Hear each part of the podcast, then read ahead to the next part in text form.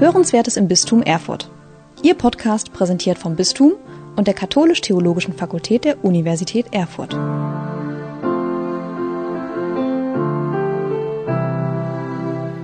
Herzlich willkommen zur letzten Folge unserer Podcast-Reihe Hashtag mal anders ansehen. Am heutigen Karfreitag soll der Frieden im Mittelpunkt stehen. Die Aktion Sühnezeichen Friedensdienste trägt ihn im Namen. Zwei Studierende, die beide einen Freiwilligendienst über diese Organisation absolviert haben, sind heute zu Gast bei uns. Antonia Dölle, sie studiert Theologie in Erfurt, und Moritz Bote, er studiert Geschichte und Philosophie in Jena. Gemeinsam mit mir, Niklas Wagner vom Katholischen Forum im Land Thüringen der Akademie des Bistums Erfurt, wollen Sie den Frieden und die, die Frieden stiften, mal anders ansehen. Frau Dölle, Herr Bote, herzlich willkommen. Danke, Hallo. dass Sie da sind. Vielleicht am Beginn, ich denke mal, es ist nicht allen unseren Hörerinnen und Hörern klar und bewusst, was macht eigentlich Aktion Sühnezeichen Friedensdienste? Aktion Sühnezeichen Friedensdienste ist eine Institution, die jährlich so 140 Freiwillige entsendet für einjährige Freiwilligendienste nach Europa, Israel und in die USA. Und Moritz und ich, wir haben beide diesen Freiwilligendienst gemacht, 2017 und 2018. Und vielleicht ein bisschen zur Geschichte von ASF, damit man versteht. Gerne, ja. Ähm, woher die Organisation kommt und wie sie sich gegründet hat. ASF ist eine äh, Institution, äh, ist eine Organisation, die gegründet wurde auf der evangelischen Kirchensynode im Jahr 1958. Also in einer Zeit, in der die Mehrheit der Deutschen weder die Schuld an den nationalsozialistischen Verbrechen eingestehen wollte, noch die Überlebenden um Verzeihung bitten wollte. Und in dem Gründungsauftrag von ASF heißt es daher ganz deutlich, wir Deutschen haben den Zweiten Weltkrieg begonnen und damit mehr als andere unmessbares Leiden der Menschheit verschuldet. Deutsche haben in frevlerischem Aufstand gegen Gott Millionen Juden umgebracht. Wer von uns Überlebenden das nicht gewollt hat, hat nicht genug getan, es zu verhindern. Das heißt, hier wurde ein ganz eindeutiges Schuldbekenntnis formuliert, was ja. es in der Zeit gesellschaftlich noch nicht so gab. Und, aber es bleibt nicht bei diesem Schuldgeständnis, sondern ASF geht einen Schritt weiter und sagt, wir wollen, beziehungsweise die Gründer von ASF gehen einen Schritt weiter und wollen konkrete Hilfe anbieten und entsenden dafür Freiwillige. Aber sie, sie bitten darum, Hilfe anbieten zu dürfen. Und darum heißt es dann auch weiter, die Sühnezeichengründer baten die Völker, die von uns Gewalt erlitten haben, dass sie uns erlauben, mit unseren Händen und mit unseren Mitteln in ihrem Land etwas Gutes zu tun. Und deswegen waren die ersten Generationen, die über Aktion Sühnezeichen Friedensdienste ins Ausland gesendet wurden, vor allem für den Wiederaufbau zuständig. Das heißt, es wurden Kirchen wieder aufgebaut, Synagogen wieder aufgebaut, vor allem aber auch Einrichtungen, in denen Begegnung stattfinden kann, also Schulen, Kindergärten, Heime für Menschen mit Behinderung und schrittweise sind die Länder, in die Aktion Sühnezeichen Friedensdienste Freiwillige schickt, ausgeweitet worden.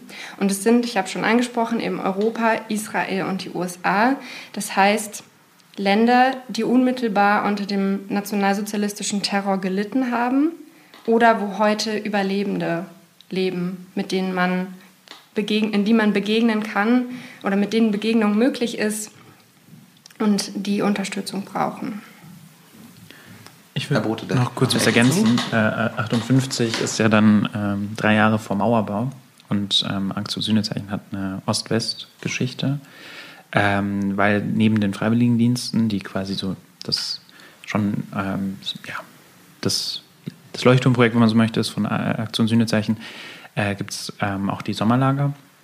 Und die haben eben eine spezifisch ostdeutsche äh, bzw. DDR-Vergangenheit, ähm, weil äh, durch die ähm, nicht gegebenen äh, Reisefreiheiten äh, in der DDR es schwieriger war und deswegen hat man dort dann ähm, diese Arbeit fortgeführt, äh, aber eben stärker, also in so kurzfristigen Sommerlagern, die bis heute aber auch noch einen, einen Teil der, der Arbeit darstellen. Deswegen, also diese 140 Freiwilligen sind eben die Lang Langzeit, aber dazu gibt es dann immer noch ein, also ich glaube, eine zweistellige Zahl an äh, ähm, Sommerlagern jeden Sommer, in denen dann äh, ganz unterschiedlich, äh, oft in jüdischen Friedhöfen oder ähm, jetzt in Buchenwald ist oft eins, da wird dann die, äh, die Bahn ähm, äh, freigearbeitet, wenn man so möchte. Genau. Und ähm, genau, also das ist auch noch ein wichtiger Teil von Sühnezeichen der Sünde.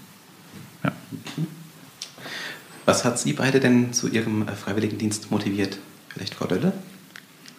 In erster Linie wollte ich tatsächlich einen Freiwilligendienst in Israel machen und habe dann nach einer passenden Organisation gesucht und bin über einerseits ähm, das Internet, aber andererseits auch über Bekannte dann auf Aktion Sühnezeichen Friedensdienste gestoßen und in, im Zuge des Auswahlprozesses hat man die Möglichkeit, einerseits sich zu überlegen, in welchen Bereichen möchte ich arbeiten und in welchen Ländern könnte ich mir vorstellen, einen Freiwilligendienst zu machen.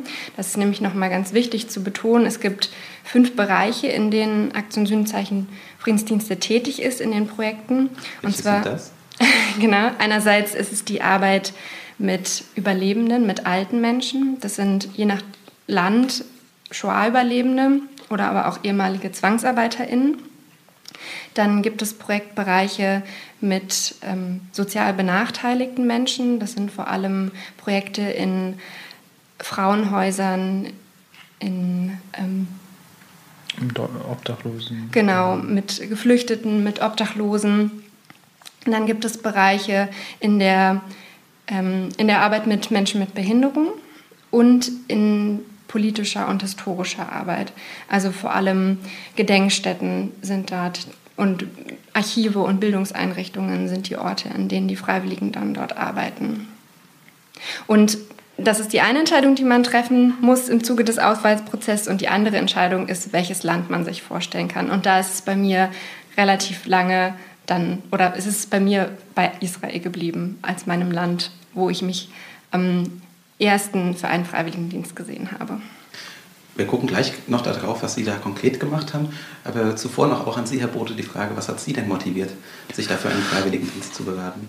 Ähm, eine Vielzahl ähm, an Motiven. Also ich glaube, also ja, mir war dann schon klar, so direkt nach dem Abi will ich nicht unbedingt sofort studieren. Ähm, habe mich dann eben umgeschaut. Ja, Freiwilligendienste sind ja dann oft irgendwie, irgendwie ökologisch und da war mir dann schon auch, oder keine Ahnung, Work and Travel, da hatte ich keine Lust drauf, wollte irgendwie was Politisches machen und ehrlich gesagt, wenn man ähm, politischer Freiwilligendienst googelt, dann kommt mit der halt einfach als Top-Treffer ausgespuckt. Ähm, so bin ich da drauf gestoßen und habe mich ähm, damals eigentlich war mein Motiv auch irgendwie eher ein englischsprachiges Land. Ähm, der ASF bietet ja mit äh, Großbritannien bzw. England und äh, den USA auch zwei an. Und das war, das war dann eigentlich erstmal so die grundsätzliche Motivation. Dann habe ich mir den Verein auch nochmal angeschaut und äh, ich glaube, die, also die Auseinandersetzung mit dem Nationalsozialismus war bei mir in der Familie immer relativ intensiv. Also da eine sehr klare Täter. Ähm, Historie und ähm, entsprechend war das immer ein sehr großes Thema. Also meine Urgroßeltern waren da alle ganz gut mit dabei.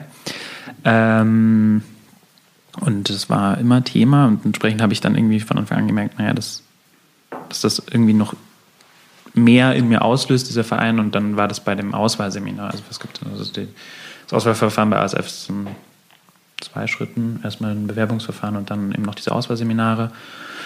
Und äh, bei dem Auswahlseminar habe ich dann eben das, was ich schon so am Anfang gespürt hatte, im Sinne von, okay, dieses, dieser NS-Bezug, der löst in mir schon nochmal ähm, eine andere Übereinstimmung mit dem Verein aus, als jetzt einfach nur, ich mache einen äh, politischen Freiwilligendienst.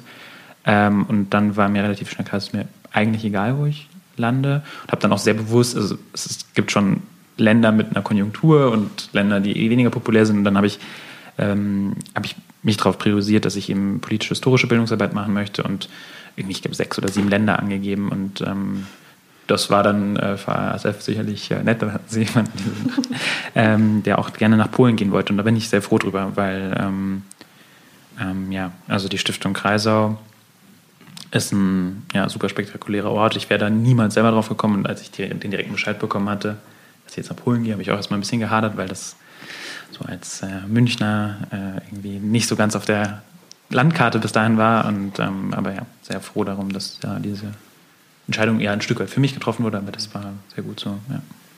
Dann erzählen Sie doch ein bisschen, was Sie bei der Stiftung Kreisau gemacht haben.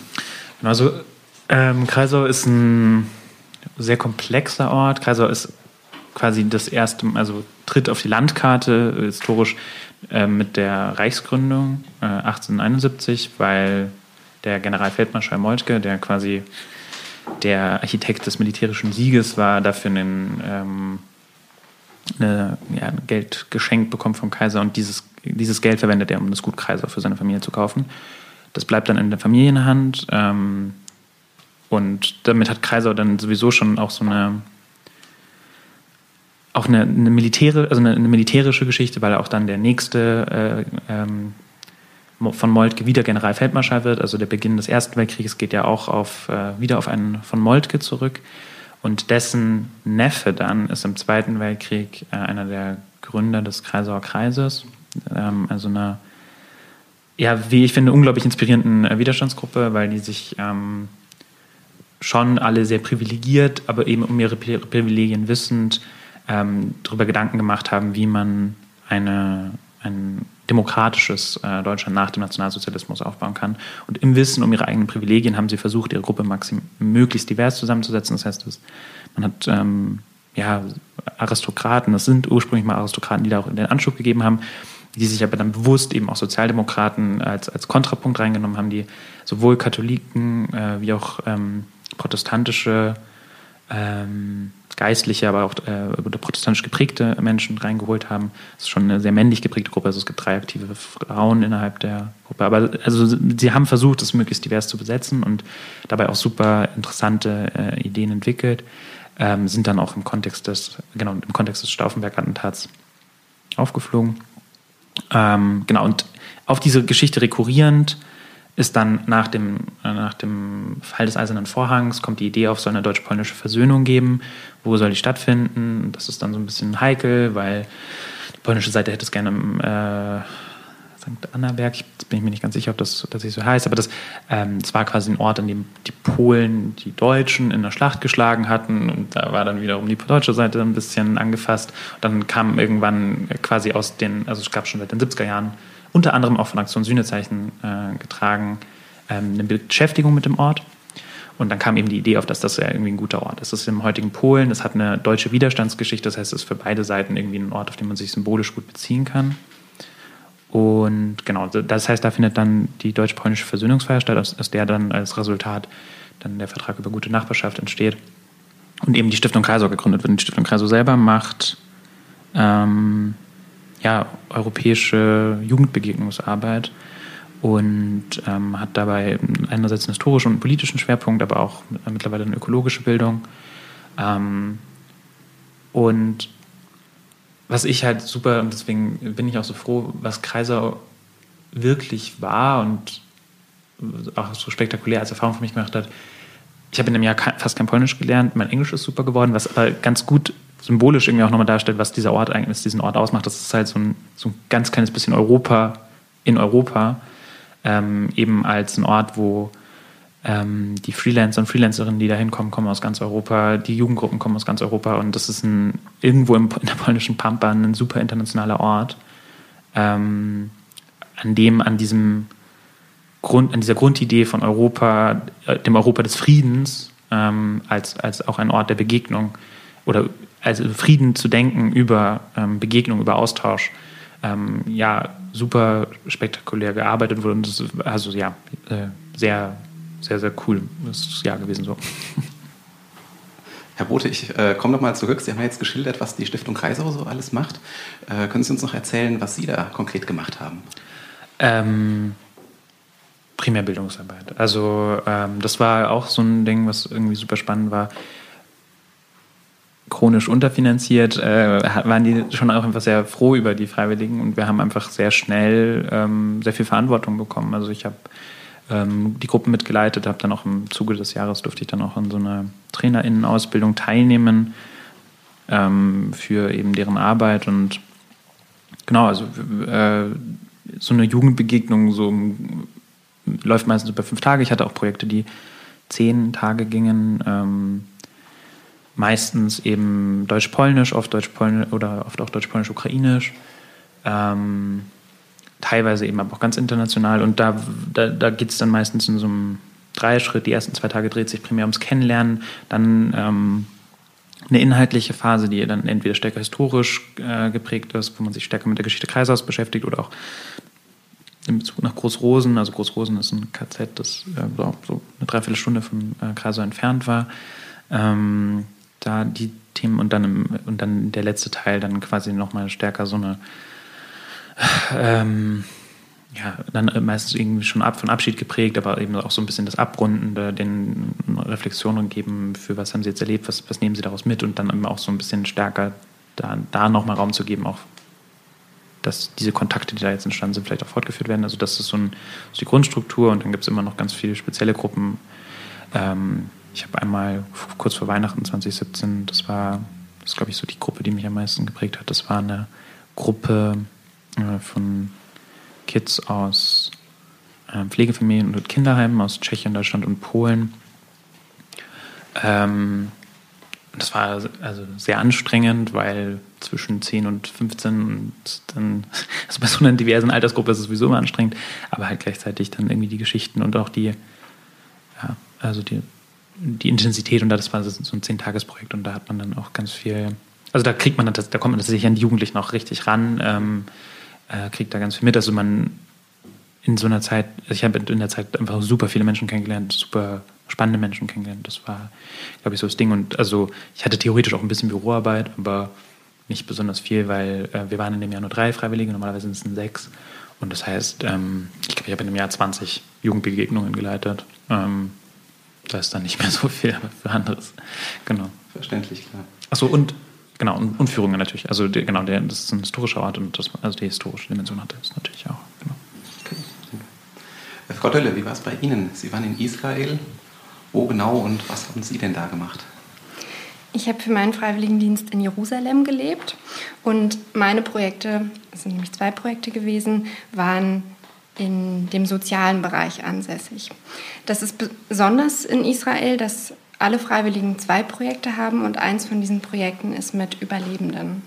Vor allem, weil es in Israel prozentual eben noch so viele Überlebende gibt, die man besuchen kann. Sie meinen Shoah-Überlebende? Genau, Shoah-Überlebende. Und mein erstes Projekt war eine Schule für Menschen mit Behinderung, das bei Zefa Ilanot.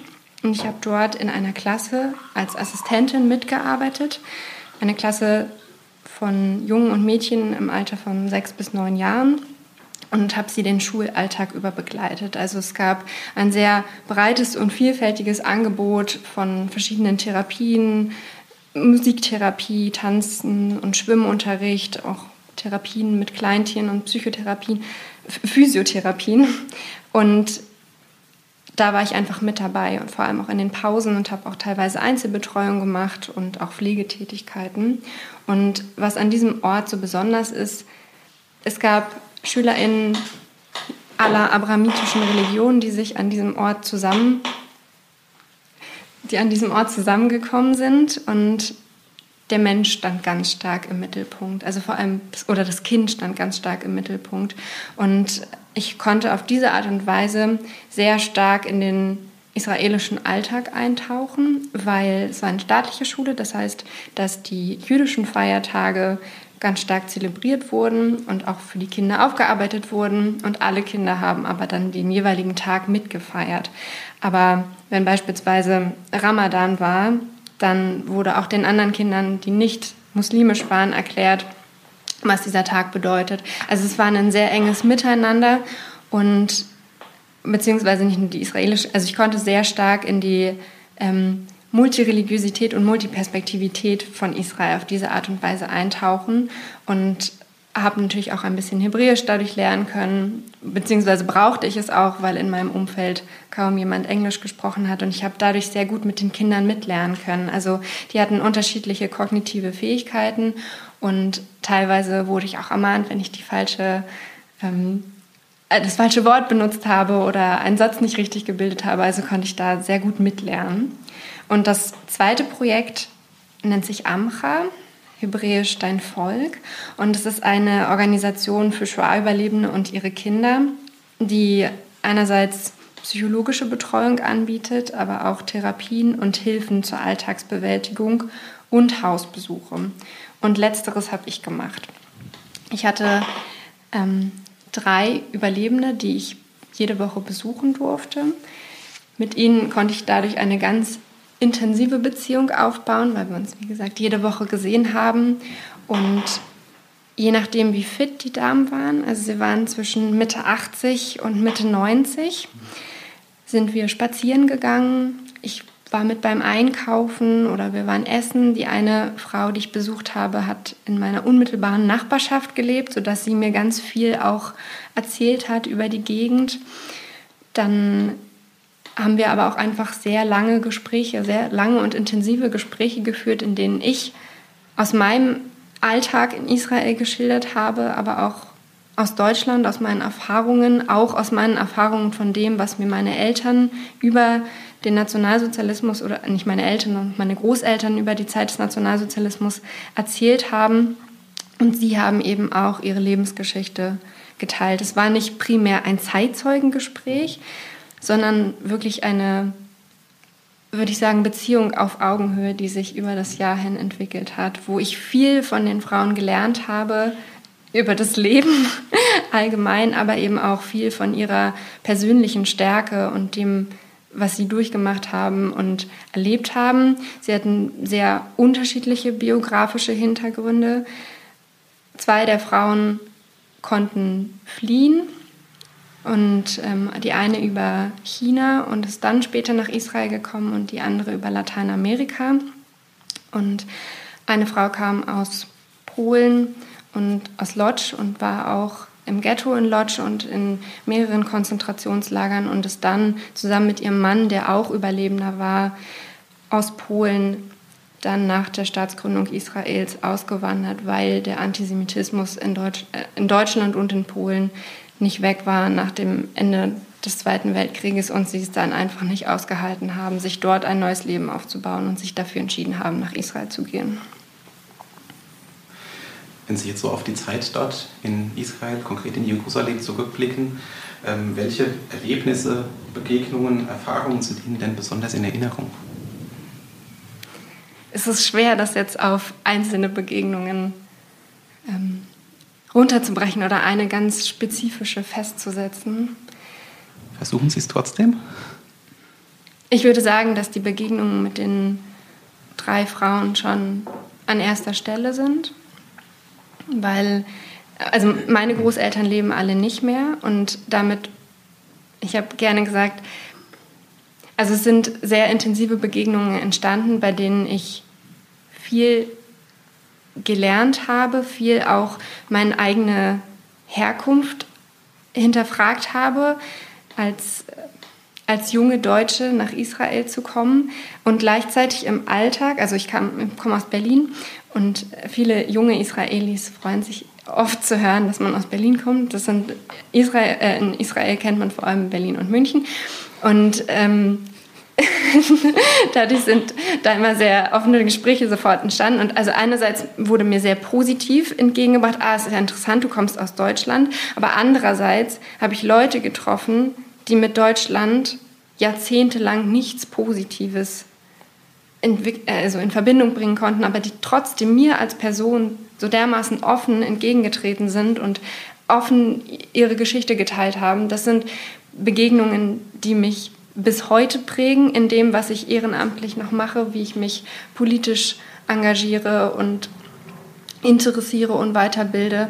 Und ich glaube, das, das sind Erinnerungen, die ich so nicht vergesse und die ich auch aufgeschrieben habe von dem, was mir erzählt wurde biografisch, um es eben weitertragen zu können und weiter zu erzählen. Die Damen leben heute alle nicht mehr. Und es gibt so ein schönes Bild, auch ein Verein, der nennt sich Zwei Zeugen. Mhm also als zweite Zeugin zu berichten von dem, was andere Leute ähm, erlebt haben. Nur so kann Erinnern funktionieren und niemals abbrechen.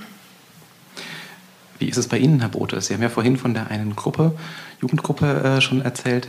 Gibt es darüber hinaus noch besondere Erinnerungen, die Sie aus dem Jahr ja. in der Stiftung Kreisau mitnehmen? Also ich glaube, ich würde, also ich habe mir jetzt gerade schon Gedanken gemacht, ich würde, glaube ich, drei drei Sachen benennen können. Ähm, also aus der Gruppe heraus gab es einen zehnjährigen Jungen. Und das war einfach, also dessen Geschichte mir damals sehr extrem meine persönlichen Privilegien vor Augen geführt hat. Also ich weiß noch, dass ich dann abends mit meinen Eltern, meinen Eltern angerufen habe und ja, also Münchner Vorort ähm, hat äh, der, die Münchner Vorortidentität wurde da doch sehr deutlich erschüttert, einfach in, in ihren äh, ökonomischen Privilegien. Und das war, das war, glaube ich, sehr prägend für mich. Also danach haben sich, glaube ich, für mich viele Perspektiven sehr deutlich verschoben, einfach zu sehen, ähm, wie viel Leid es äh, geben kann, nur durch Armut. Ähm, das war ein Erlebnis. Und zweites war, also mehrere Gruppen, ähm, ich, ich meine, ich war ja selber erst 18 und teilweise waren die Jugendgruppen ja auch dann halt 12. Klasse, das heißt, die waren teilweise ein halbes Jahr jünger als ich. Ähm, und ganz am Anfang hatte ich eine deutsch-polnisch-ukrainische Gruppe, ja, wo ich dann, also so im Nachgang würde ich sagen, das war nicht sehr professionell. Ähm, ich habe da, glaube ich, dann irgendwann ein bisschen meine Rolle verloren und bin dann irgendwie in die Gruppe äh, rein und ähm, habe an der Jugendbegegnung teilgenommen, nur dass ich dann manchmal noch gesagt habe, was sie jetzt machen sollen. Ähm, aber das war ein sehr intensives und sehr, sehr schönes Erleben. Ähm, äh, ja, weil da einfach, also so eine, mh, mm, also die Neugierde, mit der Menschen dann aufeinander zugehen können, gerade wenn das dann irgendwie pädagogisch gut angeleitet ist und, und der Ort Kreisau hat auch noch so eine sehr spezifische Magie, das ist immer sehr schwer zu übertragen. Ich merke das auch, wenn ich in anderen Kontexten arbeite, dass es da nicht ganz so gut funktioniert, aber diese historischen Räumlichkeiten, die wirken irgendwie, ähm, ja, mit was für einer Lust Menschen sich dann da kennenlernen und ähm, alle völlig übernächtigt sind, aber trotzdem immer ähm, dann trotzdem motiviert sind. Das war immer sehr, sehr schön und das dritte, was ich glaube ich wirklich betonen würde, ist tatsächlich die Freiwilligengruppe selber.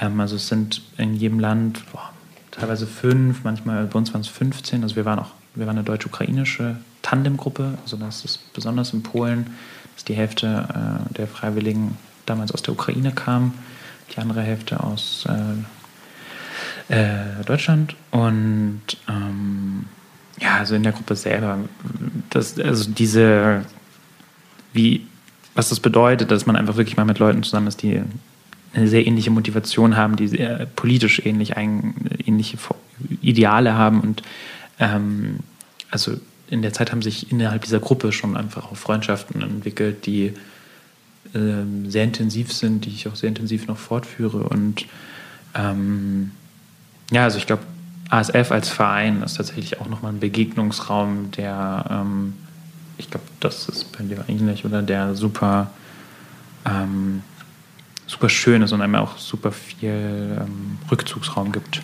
da und ja, freundschaftliche Kontakte entstehen lassen. Direkt eine Ergänzung dazu, Frau Dölle?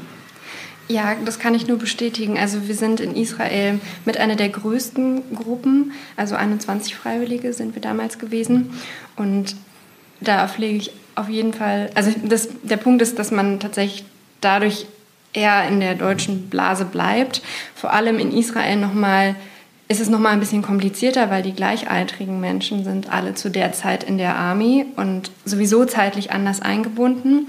Ich hatte Arbeitskolleginnen, die in meinem Alter waren, die aus religiösen Gründen den äh, Militärdienst verweigert haben, aber die oft aus einem anderen Lebenskontext kamen, weil sie dann eben sehr religiös waren und vieles von dem, wie ich gelebt habe, gar nicht nachvollziehen konnten. Alleine als Frau ins Ausland zu gehen, war da eine ganz andere Sphäre gewissermaßen. Aber dadurch bin ich eben stärker in der deutschen Blase auch geblieben. Das fand ich damals okay und gut und habe mich dadurch auch irgendwie sehr sicher gefühlt, in so einem relativ jungen Alter ins Ausland zu gehen und konnte aus dieser geschützten Blase heraus aber meine Begegnungen auf der Arbeit und im Alltag gut machen. Und da sind auf jeden Fall, so hoffe ich, lebenslange Freundschaften draus entstanden. Jetzt ist dieses Jahr ja der 75. Jahrestag der Gründung Israels. Ähm, wenn Sie auf dieses Datum schauen, jetzt im äh, Mai ist es soweit, ähm, was bedeutet das denn für Sie? Ich kann ja erstmal so anfangen. Ich habe vor fünf Jahren meinen Freiwilligendienst gemacht, das heißt zum 70. Jahrestag und habe diese Feierlichkeit quasi schon mal hautnah miterlebt. Und das Besondere in Israel am Unabhängigkeitstag, also am Yom HaAtzmaut, ein Tag beginnt ja immer am Abend davor in Israel und der Tag davor ist der Yom HaZikaron, also der Tag des Erinnerns zu Deutsch. Und dort wird an diesem Tag an gefallene Soldatinnen gedacht. Und ich habe ja schon ein bisschen darüber berichtet, dass in der Schule, wo ich gearbeitet habe, sehr stark auch die Feste und Feierlichkeiten mit in den Alltag integriert wurden. Das heißt, wir hatten an diesem Tag auch eine Gedenkveranstaltung und den Kindern wurde erklärt, warum an diesem ersten, also am Tag des Erinnerns, alle so traurig und im Gedenken sind, weil in, jedem, in jeder Großfamilie irgendwer sein Leben gelassen hat, damit es die Unabhängigkeit Israels geben kann in irgendeinem Krieg gefallen ist. Und am Tag danach, also aber quasi dieser fließende Übergang, dadurch, dass am Abend dann der Feiertag beginnt, hatte eine extrem starke Wirkung, weil man quasi vom Gedenken in den Tag der Freude, also im Erinnern an, an, das, an, an die Trauer, in die Freude darüber, dass man, dass, dass man in Israel sicher leben kann oder dass es Israel gibt. Das heißt, es ist ein wahnsinnig wichtiger Tag. Israels Existenzrecht ist unanfechtbar und von daher ist es wahnsinnig, wahnsinnig wichtig und auch schön, aber solch einen Tag mit feiern zu können oder dass, es den, dass er gefeiert wird. Ich habe ja im Eingang gesagt, es soll um Frieden in der Folge gehen, verbunden mit unserem Titel Frieden mal anders ansehen.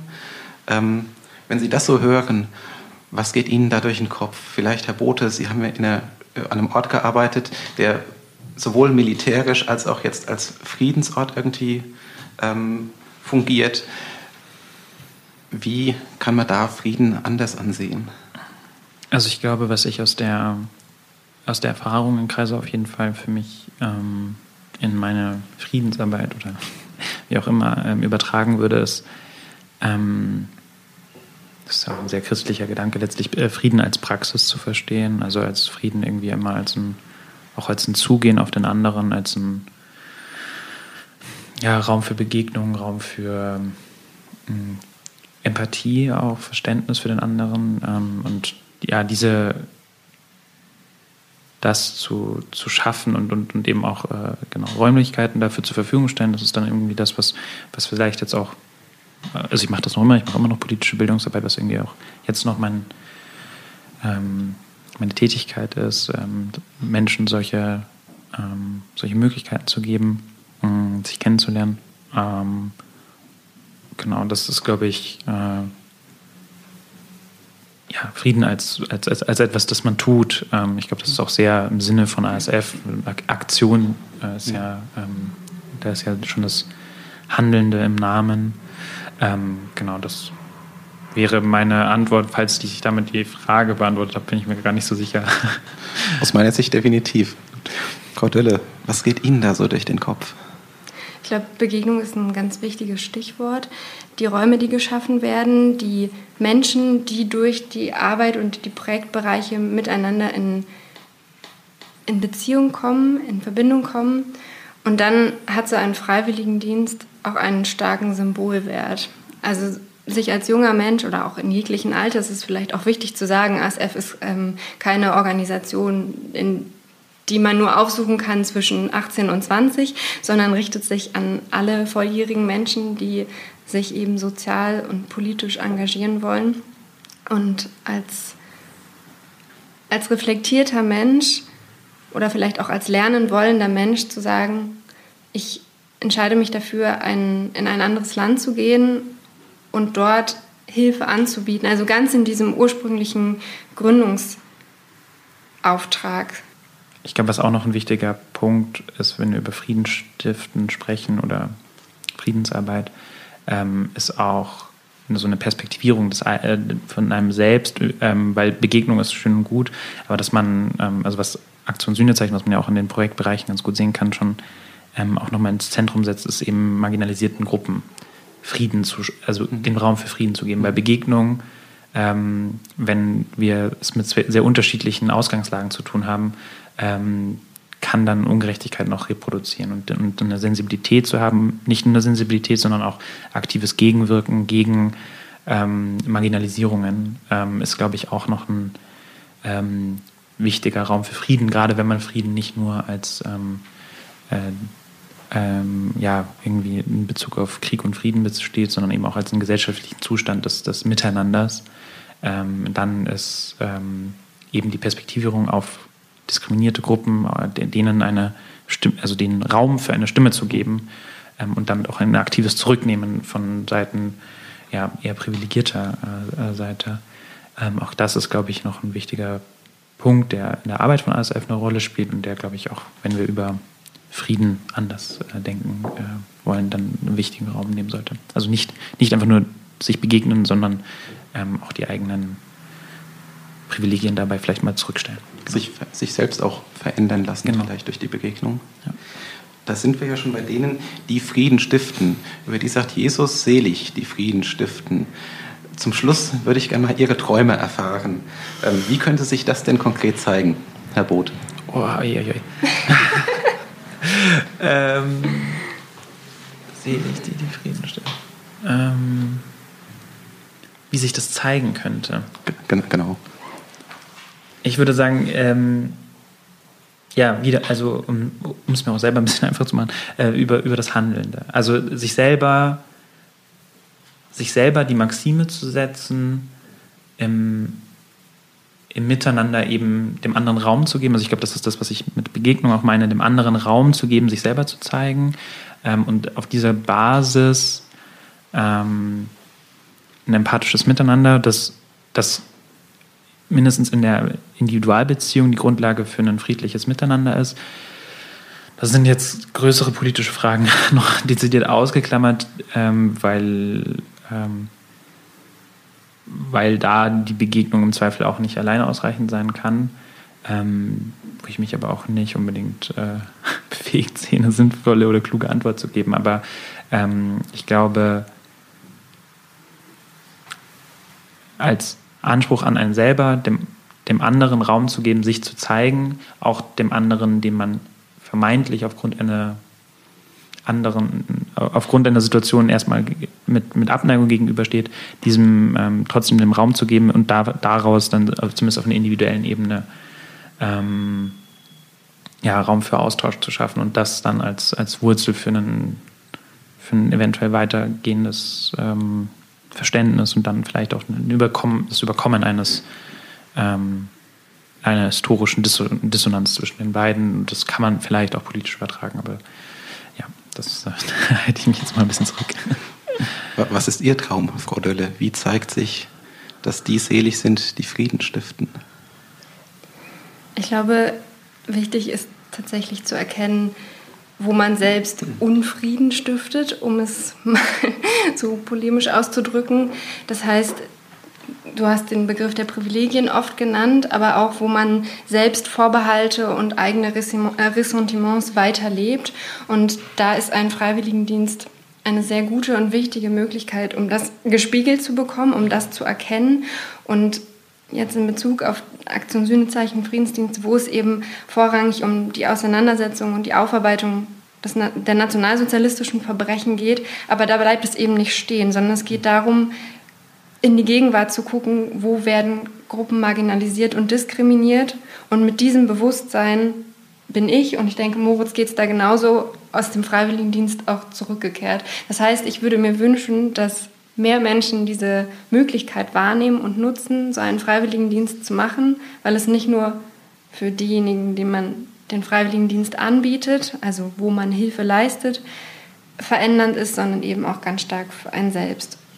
Ich würde da sogar noch einen Schritt weiter gehen. Ich würde sagen, was man bei der ganzen Freiwilligenarbeit, und das ist jetzt auch aus dem Aktion-Sühnezeichen-Kontext ein bisschen rausgekommen, ist generell, primär arbeitet man an sich selber. Also die Institutionen und Organisationen, die sind manchmal ganz froh um die Unterstützung, aber das ist primär ein Schritt, den man für sich selber geht.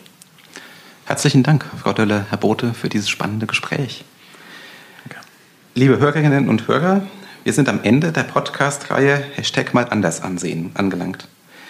Im Namen des Teams unseres Podcasts wünsche ich Ihnen besinnliche Kartage und dann frohe Ostern. Und ich lade Sie herzlich ein, noch weiter in unseren Episoden zu stöbern. Sie sind hörenswert im Bistum Erfurt und darüber hinaus. Sie hörten Hörenswertes im Bistum Erfurt. Ihr Podcast präsentiert vom Bistum und der Katholisch-Theologischen Fakultät der Universität Erfurt.